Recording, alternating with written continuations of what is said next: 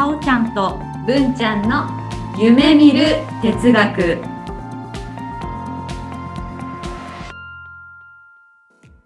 この番組は NPO 法人カナエルで活動するさおちゃんこと菅原沙織と文ちゃんこと鈴木志門の好奇心旺盛な2人がさまざまなテーマに沿ってゆるーく知的探求する番組です。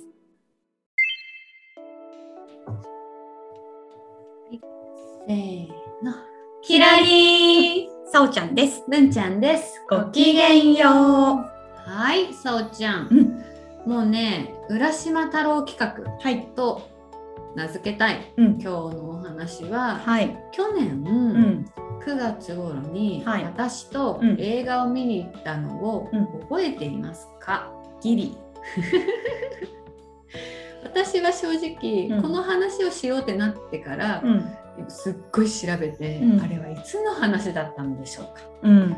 思ってですね、はい。うん、いるんですけども9月に「プリズンサークル」という映画を、うん。ハガティとうんサオちゃんと3人で見に行きましたね。はい。うん、私言い出しっぺかな。あそうかもしれないですね。ねあの言い出しっぺっていうとちょっと表現があの嫌かもしれないんですけどすごいいいご紹介いただいたなって思っていて、まあ、この映画を映画なんですけど、はい。まあどういう映画かというと,、うん。うーんとね、ここが書いてあるかな取材許可まで6年間撮影2年間初めて日本の刑務所にカメラを入れた圧巻のドキュメンタリー。はい。うん。刑務所ってこと？そうなんです、そうなんです。刑務所で、ん。まあ、あのいろんな人たちのなんなんていうんだろうな、ちょっとこれ読もうかな。新しい島根県朝日社会復帰促進センターに密着されていて、ここはですね、警備や職業訓練などを民間が担って、まあドアの施錠や食事の搬送は自動化され、IC タグと CCTV カメラが受刑者を監視する。うん。しかしその真の新しさは受刑者同士の対話をベースに犯罪の原因を探り更生を促す TC、えー、と読めないセラピュセラピセラピューティックコミュニティ、うん回復共同体というプログラムを日本で唯一導入している点がある。うん。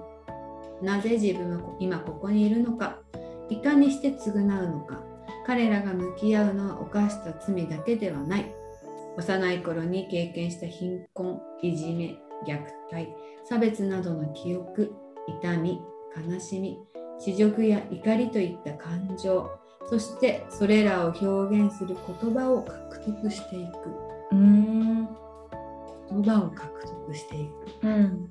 犯罪を犯してしまって刑務所に入っている方々が、うん。ただそこにいるんじゃなくてそこでみんなで話し合うことでまあ回復していくというかその、うん。なんていうのかね自分の傷を癒すっていうのもあったり、うん。まあもちろん罪を償うってところが一番大きいんだけれども、そういったコミュニティを、うん。のプログラムを導入してるんだね。うんうん。でその刑務所の様子をうん。ドキュメンタリーにして、うん。あのまあ密着してね、うん。普段やっぱり我々が普通に見ることができない様子っていううん。のをまとめてうん。映画にしたものだったんだよね。うん。でちなみにですねはい。この therapeutic community という説明も書いてあるので読みますね。はい。therapeutic community 略称としては TC と略します。うん。治療共同体と訳されることが多いんですが、うん。日本語の治療は医療的かつ固定した役割医者と看護患者。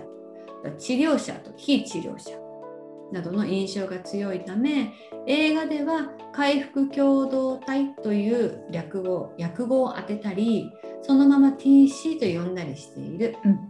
英国の精神病院で始まり1960年頃米国や欧州各地に広まった。うん。TC では依存症などの問題を症状として捉えて問題を抱える当事者を治療の主体とするコミュニティ共同体が相互に影響を与え合い新たな価値観や生き方を身につけることハビリテーションによって人間的成長を促す場とアプローチ。なるほど、うんうん、じゃあその、まあ、罪を犯してしまった人が例えばまあ患者だったり、うんうん。何か指示を与えられる人治療をしなければいけない人っていううん。認識じゃなくって、うん。まあ、コミュニティで何かに取り組もうっていう意図があるんだね。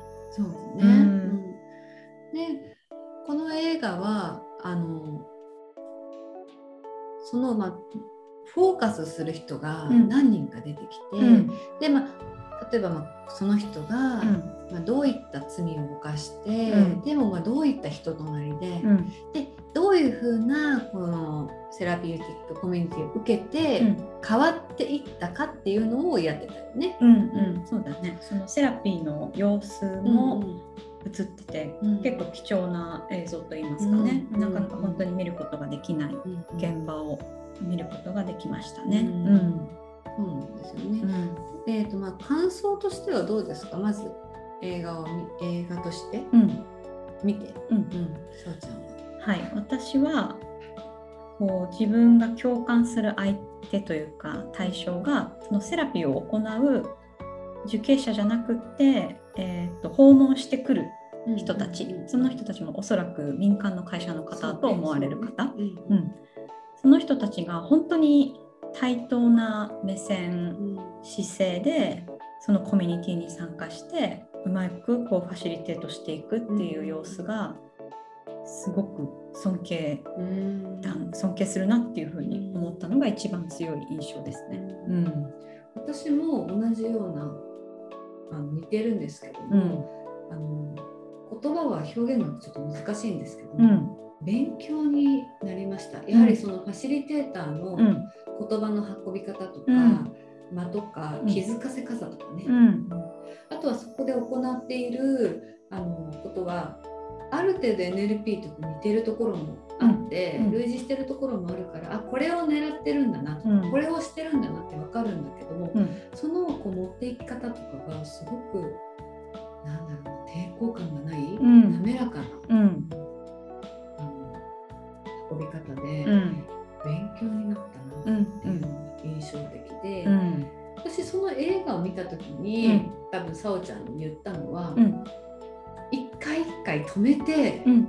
話したかったなって思うんですよね。本当本当にねなんかあのこの場合はどうするとか、うん。こういう声かけいいよねとかっていうのを本当に一つずつ一回一時停止してうん。共有ししたいなって思ってて、それぐらいこうなん何こう波風波風がたたくさん来るようなうん映画だったなと思ってますね。うんもうメモしたいくらいだったね。そうそうなの、んそうなの。うんそうなんだよね。ででね、そうね、うんすごくこう印象深かったシーンがたくさんあるんだけど、うんさおちゃんどこが印象深かったか覚えてますか？うん、私はねエンプティチェアをとある受刑者の方が実践するうんうん。シーンが印象に残ってます。うんプティチェアと？うん、えっとね椅子を2つなり複数用意してで向かい合わせるようにして、うんで片側が例えば自分もう片方が例えば、えー自分が何か加害をしてしまった被害者の方であったり、まあ、ご家族でもいいんだけれどもそういったこう役割を設定してその椅子を行き来するんですね。自分の立場でものを考える時はある椅子に座る。で反対の椅子に座った時は被害者の気持ちになって考えるってそこの state のチェンジになりますよね。それでですねこうすごくうまく導くんですねファシリテーターの方がね。うん、そのやり方がもう本当にスムーズというか、うん、質問も的確で何ておっしゃったか一語一句覚えてないけどすごく的確で、うん、あの全くこうね上から目線じゃないって感じだったんだよね。うん、なんかその正しさの押し付けがないっていう風にも感じた。そこは大きいね。うん、なんかもちろんその犯罪を犯した人にさ、うんそれってダメでしょっていうのってすごい簡単そうだよね。そうねうん、でもそういう風に言ったらさ分かってるよって向こうも思っちゃうじゃない。もうでも逃げ場がないよね。あそうそうそう。刑務所だしね。うん、もうそのそこにその先はもうないよ、うん。ね、からそうじゃなくて相手はどう思ってたかなとかさ、そういった風にこうちょっと向こうの視点も変えることでさ、自分がやったことをもう一度反省するとかね、今後のなんだろうね。経験じゃないけれども、ね、何か一つリソースにはなるよね。うん、でそれこそねあの答えを、正解を言わないなって思って、うんうんうん。本当だね、うん、ファシリテーターがね、うん、導かせたいし気づかせたいって思ってるから、うん、答えは絶対言わないんだよね。うんうんうん、で相手が気づくまで待つとか、するのもねすごい印象的で、うん、なんて言うんだろうな。あの例えばさ普通に教育とかこういうのって、知らない人と知ってる人じゃない、その言語さっき言った言葉、うん、新たな感情とか、うん、まあ、気づきとかを知らない人とそれをすでに知ってるファシリテーターっていう関係性だと、どっちかというとファシリテーターが優位になりがちだと思うんだよね、うん、やっぱり正解を知ってるから、でもそれを感じさせずに本人に動かせて気づかせるっていうのが、まあ、今のなんていうんだろうすごい新しい試みだよね。うん、言うと昔の刑務所って、罪しました、うん、じゃあまあ禁錮刑でいうと何年とかそういうのを与えたらそこでとにかく反省しろと、うん、別にあれは与えずにねあのやり方を教えずに、自分で考えろ、とは言いつつも、正解はとにかく反省しろっていうものだけしかなくて、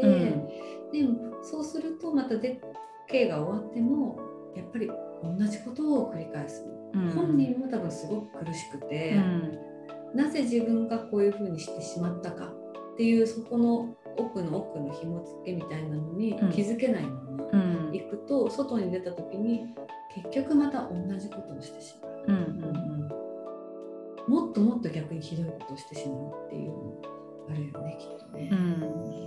あとあの素人が言うことじゃないんだけれども、えー、刑務所っていうのは番号がつくから私はこう人格がねそうね。なくなってしまうんじゃないかっていうふうに思うこともある。なるほど、ね、それをさこの共同体だとさやっぱりちゃんとお名前でね呼んでたよね。そうだね、それでその、えーと、受刑者同士も、あのコミュニケーションがあって、何かこう自分というものにね、ちゃんと見つめる機会になるよね、多分ね。うん、私はやっぱりエンプティチェアももちろん印象深いんだけど、うん、ライフラインチャートを書いてたっていうのがあって、うん、その自分がこの罪をしてしまったっていうのも含めて、でもその前から書くのよね、うん、親が離婚したとかね、うん、いじめられたとかね、うん、こういうことでいじめってすごい。でその時に自分がどう思ったかみたいなのを書き出させてね、で、まあ、この時にもこういうふうにされたお金が欲しいと思ったとか、貧乏は嫌だと思った。だから盗みに入ったとかね、そういうのを書いていって、あえてそれを他の人にもさらして、で他の人から例えば残酷な、うん、ここでこういうふうになるのおかしくないですかとかいう意見を言わせるっていうあの場がすごく傍から見るとリスキーだなと思うんだけども、うん、それがまたあの新しい気づきになるんだよね。うんうん、で自分が意見を言う立場にもなり、うん、言われる立場にもなる、うん、その相互的な関係があるからこそ、対等でいられる。っていうのを維持していて、うん、すごくこのプログラムとしてはいわゆるあの改善だよね。うん、としてはすごくいいよね。人格改善じゃないけど、うん、思ったな。うん。え。ー、あとなんかロールプレイみたいな、えっ、と回というか、もあったんだけど自分があ自分は自分役、うんうん、罪を犯した。自分、うんうん、とあと他の何だろうチームグループの例えば4人組のあと 2,、うん、2人なり3人は被害者役、でそのコミュニケーションするんだよね。例えば、うん、なんで私を殴ったの？とかね、うん、うん、そそれをその受刑者聞いてうん。これこれこうだったんだとか、うん。ごめんなさいとか、うん。本当に悪いと思ってるとかね言ったりあとは被害者のご家族役をやる人とかもいて、その人も私すごい怖かったのよとかねこんなことすると思わなかったわとかさ、こう声をかける。結構容赦なくね。うん、すごいよね。そう容赦なく言ったから、やっぱり相当言われる側って本当にきついよね。う。ん。うん。あれ逆にね、うん。あの被害者とかに立たせないのかなと思ったんだよね。うんうんうんまあ、エンプティチェアはやってたんだけど、うん。あれってあくまでもその自分一人でやるじゃない？うん。うんだから自分の考えてる言葉だから、うん。まあオブラートに包まれてたりとか、うんショックは少ないのかなとうん思うんだけど、うんあえて自分は犯人役としたままロールプレイをする。うん。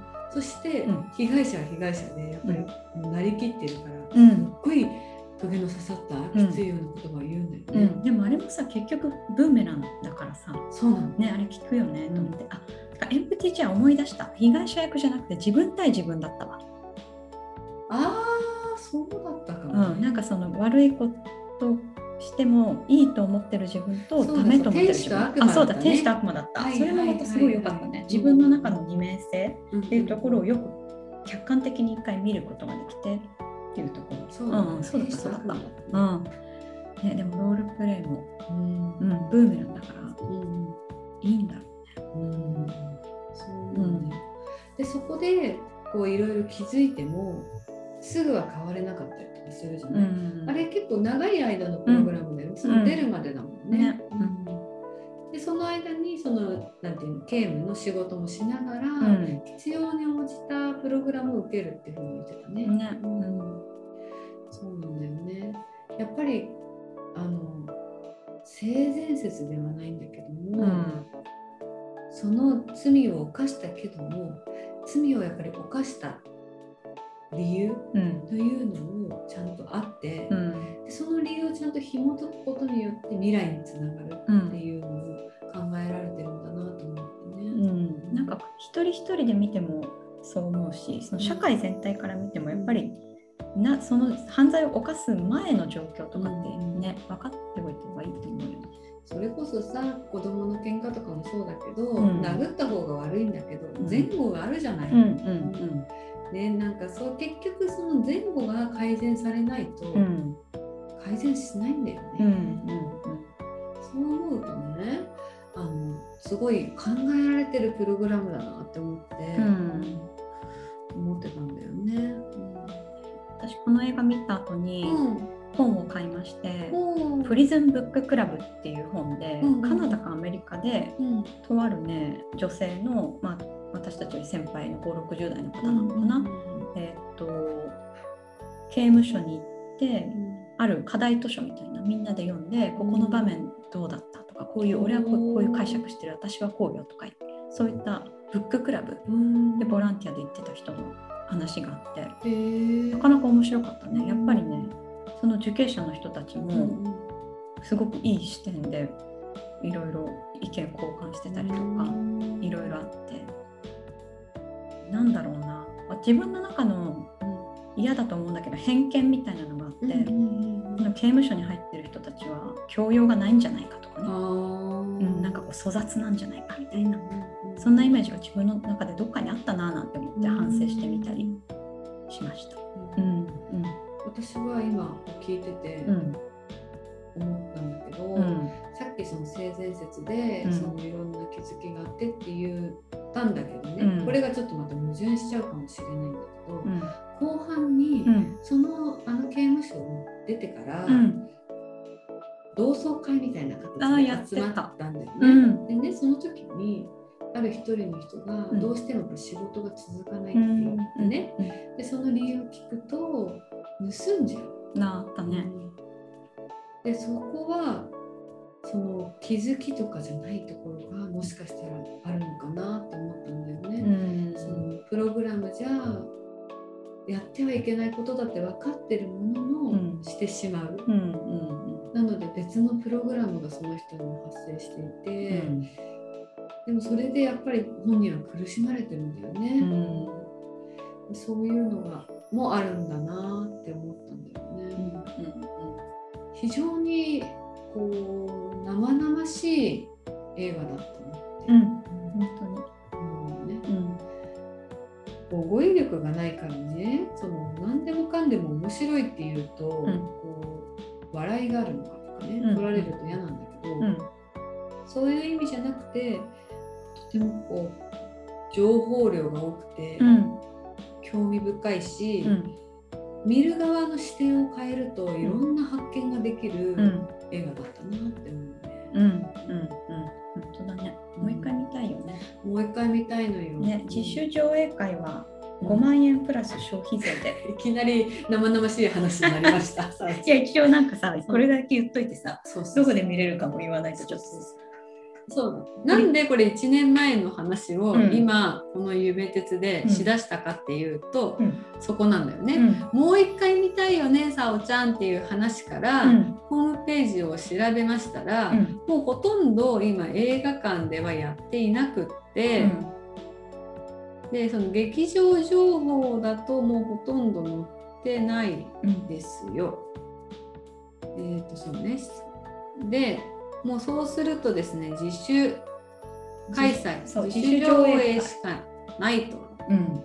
でまあ自主上映だと比較的いろんなところでやっているんだけどもね。これはちょっといろいろ人とか予算が必要だからうん。あわよくば。はい。あわよくばですね、うん。これを聞いて、うん。あ聞きたいっ鉄でね、うん。自主上映。あ対面イベント。できたらいいなっていう。すっごい笑ってるけど。もう町田に見に行こうよそしたらってなっちゃうけ町田ね。そうなんですよ。ど12月4日ですね。ね。やってます、2022年です。うん。うんねまたでも一回見て一、うん。回見る時ってやっぱり流れを追うのが、うんで大変じゃないですか。うんうんで流れがある程度分かったら、うん。やっぱり冷静な目線で見れるよね、うん。って思ったのね。うん。だから私ももう少しファシリテーターの、言葉かけとか、うん。そこをすごいね、うん。見たいなと思う、うん。どっちかというとドキュメンタリーとして見ると、勉強も兼ねてたけど、うん。やっぱりその受刑者の方うんのにフォーカスされてたからね、うん。やっぱりそっちも視野には入ってたので、うん。そこも見たかったもう少し見たいななんて思いましたね。うん。うん。うん。2回目でまた新しい発見がありそうだなって思ってます。ね。これ DVD 出さないかね。無理かな、ねちょっと内容がね内容だからね。そうだね。やっぱり個人情報じゃないけどなんていうの？そのね、うん。出演してらっしゃる方とかうん。のプライバシーもね、そうなんです。脅かされることあってならないのでね。結構何人かそう本当に一人一人にね、うん。あのフォーカスしていて、うん。何章まであるんだ？映画は、えーと10章まであるんだね。うんうん。で、内容としてはね最初は序章で新しい刑務所でこれはね島根朝日社会復帰促進センターのドキュメントなのそこの説明。うんうんでまあ、サークルって言われる演座での対話によって受刑者たちが犯罪の原因を探り問題の対処法を身につけることを目指します。うんで彼らは半年から2年程度このユニットに在籍してまあ寝食や作業を共にして週12時間のプログラムを受けます。うん。そういう説明があってから一章は詐欺と詐欺未遂の罪で2年4ヶ月の刑期の、まあ、拓也さん。うん、目標もなく自堕落だった自分の考え方を変えれるかもしれないと言ってうん。この参加をしましたうんっていうのありますね。でここですね。まあいろいろなこうあのプログラム受けてきて、まあ、自らの境遇や家族のことに向き合いたくないっていう思いを吐露した時に相談を受けた支援員が「今ね向き合い時ですよ」と背中を押すと。うん。そうなんですよ。2章はまた違う方でね。で3章4章と結構違う方でその後のこの出た後の姿みたいなのとか、うん。まあ、そういうところをこう区切っています。ちょっとこの構成というのが何かっていうのとか。このカウンセリングの臨床心理士さんとか、うん。やっぱりそういう方たちが、うん。あのまあ、やっぱり技術と知識を持たれてる方たちがやるから、うん。すごく勉強にもなりましたよね。うん。なるほど。この中で結構私あの映画の中でうん。覚えてたのが、うん。まあ、先ほどだと半年から2年ぐらいっうんていう中で、うんファシリテーターを受刑者がやってたのって覚えてます、ああやってたかも。あのホワイトボードみたいなのの前に立ってうん。回してたかも。ううん。ん最初は何もわからないから普通に受刑あのプログラムを受ける時に座ってうん。受けるんだけど、うん。それが慣れてくると今度はファシリテーターもややるんだようん。ね。うん。で本当のその支援員さんたちは、うん。あの横にうん。しゃがんそばにいたんだよね、うん。その受刑者さんのね。うんでフォローしたりとか、うん。いうふうにやってたのがあって、まあ、そういうことをねやっぱりするのは、うん。まあ、やっぱりアメリカとかだと結構当たり前みたいで、うん。そのファシリテーターの多くが受刑経験を持つ当事者。なるほど。やっぱり当事者だからこそ同じだよっていうので、仲間意識とかも発生するよね。うん。そうなんですよ。そういうのがありました。うんうん。でやっぱりねその、まあ、プロセスを追うことなん追うことでまず徐々にまず被害経験を語れるようになる。うん被害経験を語ることを語れ語れるようになってその回を重ねることによって、うん加害の方に直面するできるようになるんうですよね。最初は被害者意識っていうのもどこかにあって、うんでまあそこを少しずつ話していく。そうだよね、うん。やっぱりこうどこかしらうん。自分が悪くないっていう思いがあるんだようん。ね。人間自分が一番可愛いよね。そうなの。うん。でやっぱりそれがあるからまずその話をした上で、うん。でもそれももちろん全部受け入れてくれるところだとそこを話した後先にうん。自分がやってしまったことの、うん。まあ、罪の重さだったりとか、うん。っていうのをこう感じることができるんだよね。うん。うん。うんでそこがねこのそもそものこのプログラムとしてねまず大事なのが、こういった過酷な経験をねうん。安全な場所じゃないとうん。思い出して語れない。うん。うん。なのでこう安心安全の場をまず作って、うん。でそこで誰でも受け入れるんですよっていうのを作った上で初めて語れることなんだよね。うんそうしないとその自覚されずに言語化されない被害っていうのは、うん。加害と表裏一体っうんていう風な表現になってるね。うん。うん。そう考えるとね私たちもうん。まず最初にやっぱり安心安全の場を作るじゃない、うん。ここの話でここの時間はうん。守秘義務と言って、まあ誰にもねこう侵害されないうん。安心安全の場ですよっていうのは本当に大事なことなんだよね。うんう一回見たいよね。ね。うん。あとね、あのすごい月並みの表現なんだけど、はい。普通の子なんだなって思う。うん。あの被害というか加害にした子、ん。受刑者の子たちね、うん。普通の子うん。なんだよね。うん。それがやっぱりどこかでちょっとくじけてというか、でしまったり嫌な経験をしてしまったりとか、うん。そういうのが連鎖的にね、うん。こう他の人に対して危害が加わるとかするんだなって思った。うん。なんか今回どのようにピックアップしてそのうん。主人そのショーの主人公みたいなのを決めたかはちょっとわかんないけど、うん。幼少期にうん。あのいじめられた虐待されたとか、結構あの辛い環境に置かれた人がね、描かれてたね。うん。なんかねそこが変えられたらななんてさ思ってしまうよね見る側はね。思うん。なんかねでも決してね作り方としてはね、うん。それだからしょうがないよねっていうふうな作り方をしてなかったうん、よ違うね。正当化はしてないね。してない、うん。うん。やっぱりそういうバックグラウンドがあるからこういうふうなことになったっていうのを言ったものの、うんそれを全部話した上で、うんじゃあこれからどうしようかっていうのを話していくってういう。ん。のが、うん。素晴らしいやっぱりこうあの改善というか、うん。構成だよね。構成の道うん。だなと思ってたね。うん。へえ。そう考えるとさなんか私たちも、うん。誰かのやっぱりこう光になりたいなと思って、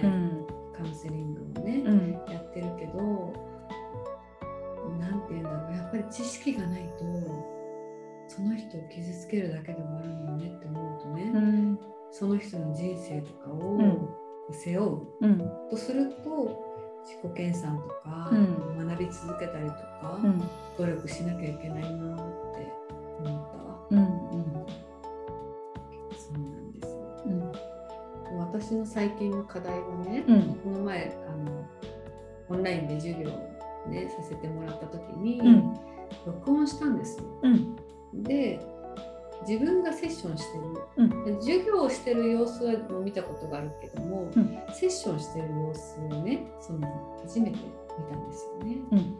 そしたらさもうふてぶてしかった。うん。だからね、本当この人たちのこのファシリテーターのように、うん。なんていう親しみというか、うん。優しくねうん。寄り添ってっていうのと到底違うって思っちゃったのね、えすっごいショックだったんだよ、うん。自分がやってるイメージ図と違ったっていうのがあって、まあ、それはこの声かけとか、言葉の選び方とかうん。学んだなって思うんだけどね、うん。今日はちょっとすごく意識してるんだけど、ん。改改善されてるかな？わかんないな。うん。さおちゃんはそういうこうこれからもなんかしなきゃなとかありますか？ね子供への接し方？うん。大事だなって思ったりして、あの私は甥がいるんですけどね、うん。2人ね。うん。厳しくも優しくみたいなさ、ね。しようって思うよね。なんだろう。成功体験させてあげたいなとかさ。うん。家族のでもこのポジショニングで難しいね。うん。それこそほらお父さんとお母さんだとさ、うん。役割が違うとかね、うん。言うから、さおちゃんとおいっ子ちゃんの関係がどういうふうに求められてるかわからないんだけど、でもやっぱり倫理意識とうか、ん育ってない。うん。うんうんまあ子供ってね。うん、でどう導いて気づかせてあげるかとか、うんあとはやっぱり一回転んでしまったりとかする子たちに対してどうこう寄り添ってうん。ま、っすぐ歩いてもらえるようになるかとかね、うん。は考えていかなきゃいけないなって思うね。うんうんうん。あそういえば最近、うん。私の家を覗く子供がいるんですよ。あのお隣さん。うんうんうん。で覗いてるのたまに。それはさどういうふうに言おうかなと思って「ほら覗かない!」っていうのもありだと思うの。あそうなんだね。でも、覗かれたら嫌でしょってだから覗かないでよって言おうかな。おいくつぐらいおいくつだろう幼稚園行ってないくらいかな。なんていうか別にむ私だったら私が子供だったらこれは何だろうと思って覗いてるだけよ、そうだとう思うけど、ん、でしょ？あこれ人んちかな？んかうちと似てるかもしれないけど、うんなんか違うくらいのうんでみあとは見えるのかなこことか。さ、はいはいはい。カーテンちょっとあそうだよね。穴穴じゃないけど。そうそう隙間。があるからうん。隙間で覗いてるよ、ね。そうそうそう。ただそれだけなんだけどさ、うん。でもさ一言さ言ってあげた方がいいのか、そうね。どうかしらと思って親御さんも多分見てらっしゃらないから、うんやめなさいとか聞こえないからさ言った方がいいかなこれ。仲良くなったら、あそっか。うん、一回ね覗いてきた時どうしたの？って。うんうんうん。ちょっとなんか警戒した顔で見てて、猫ちゃんささなんか探してんの。みたいな猫か。そうなんかねマンションのそばに猫がうろちょろしてるからさ、はいはいはい。見てんのとか言って。あそうなの？って。言って、うん。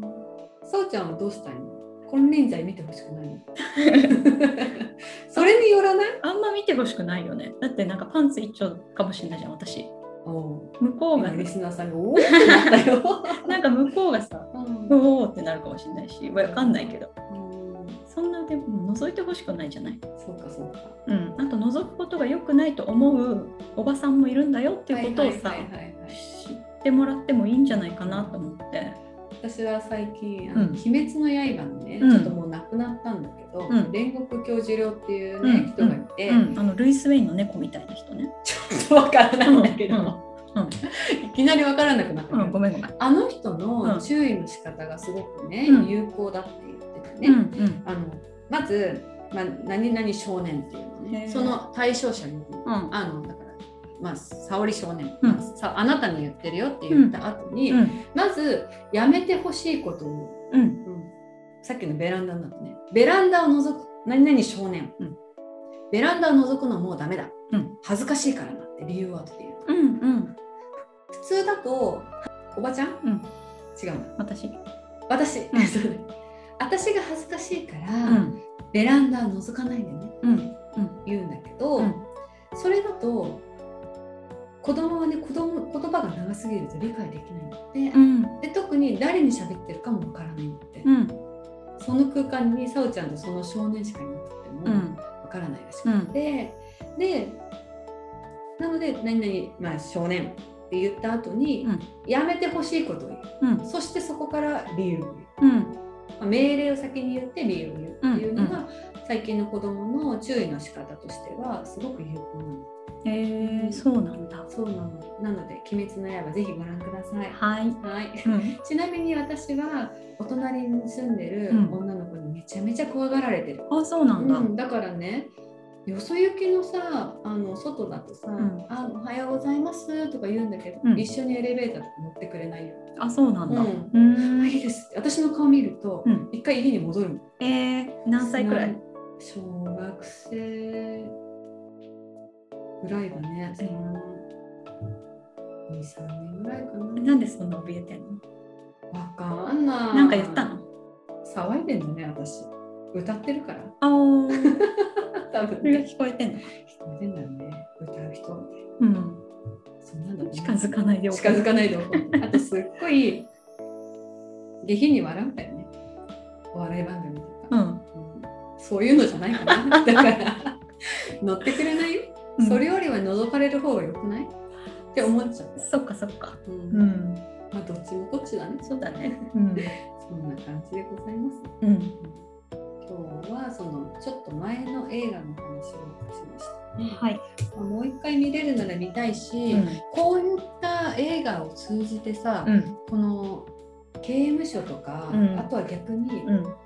性格っていうのとか、うん人格っていうのを構成できる変えられるんだよ思考を変えることでうん。行動が変わるっていうのが、うんこうみんなが理解してくれればすごくいいなって思うよね。うん。もう一度映画名言っときます。監督は坂上香織さん。タイトルプリズンサークル。僕たちがここにいる本当の理由です。はい。で機会があったら、うんこうリスナーさんもご覧いただいて、ね。またその話もさせていただきたいなと思いましたね。はい。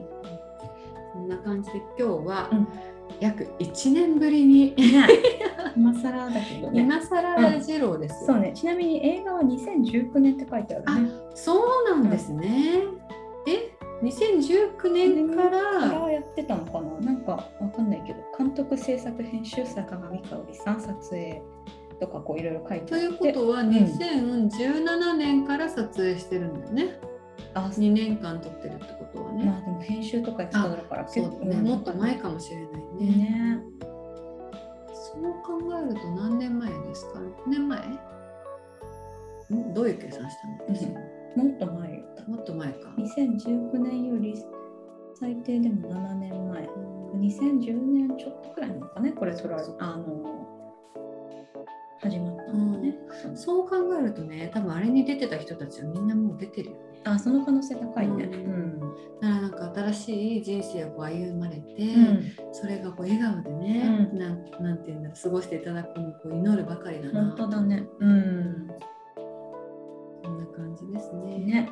まあ、こういう映画がすごい増えたりねこう一緒にね見れるのもなかなか、ね、機会として珍しかったので、うんうん面白い体験だったなって思いましたね。はいうん、そんな感じですね。今日は、まあ、この1年前に見た「リーズンサークル」という映画を、まあ、改めてさおちゃんと2人でお話ししてみました。はい。はい、それでは今日はこの辺で。キラリン